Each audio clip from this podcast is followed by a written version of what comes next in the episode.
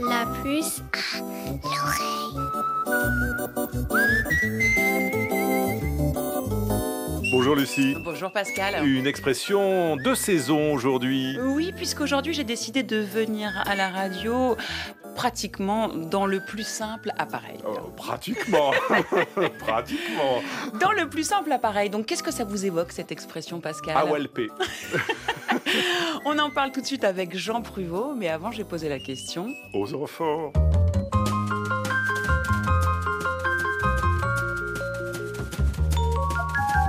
Imaginons qu'il y a un problème dans un lieu où on est et qu'il faut vite euh, évacuer.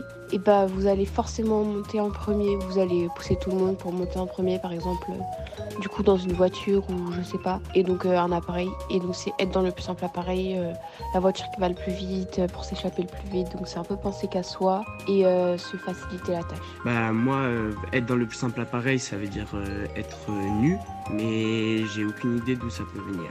Le plus simple appareil, c'est ce qu'on a euh, tout de suite sur le corps, c'est notre euh, peau. Donc c'est la manière la plus simple dont on peut être et donc je pense que ça vient de là.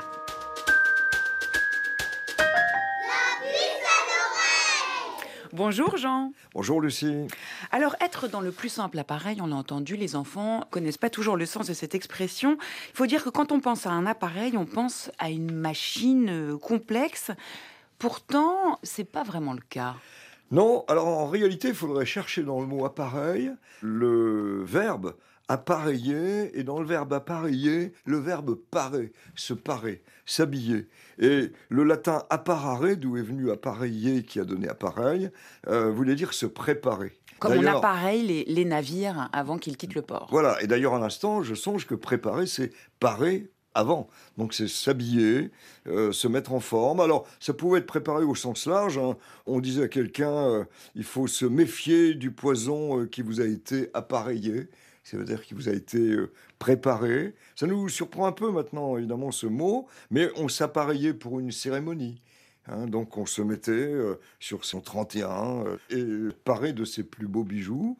Euh, et alors, et, les apparats. voilà, et c'est là que le mot appareil donc est devenu synonyme de préparatif. On parlait d'un appareil de cérémonie, euh, c'est-à-dire avoir une, une apparence magnifique, se préparer.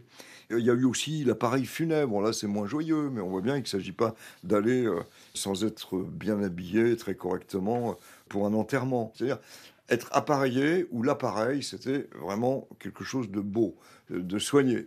Oui, parce qu'au XVIe siècle, le haut appareil, c'est l'armure complète. Oui, c'est ça. Et puis, on voit bien que l'appareil suppose des degrés. hein. Le plus haut appareil, c'est ce qu'il y a de mieux. Bon, voilà, pour le chevalier de manière militaire.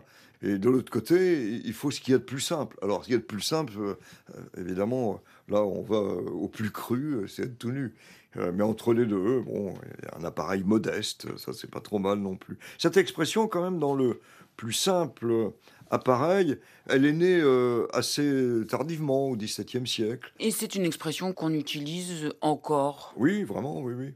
Sans savoir d'où ça vient d'ailleurs, parce que entre les deux, il y a l'appareil auditif. C'est se parer de quelque chose qui nous aide. Il y a l'appareil aussi en cuisine. Oui, c'est ça. En ça. tout cas, c'est l'idée de la Oui, oui. préparation, oui, toujours. oui, c'est c'est toujours cette idée-là de, de quelque chose euh, qui est un ensemble, en fait, euh, posé sur quelque chose. Oui, d'où l'idée de la machine. un. Voilà. Alors, quand on est dans le plus simple appareil, on est, on est nu comme un verre. Oui, c'est ça. On est en costume d'Adam ou d'Ève.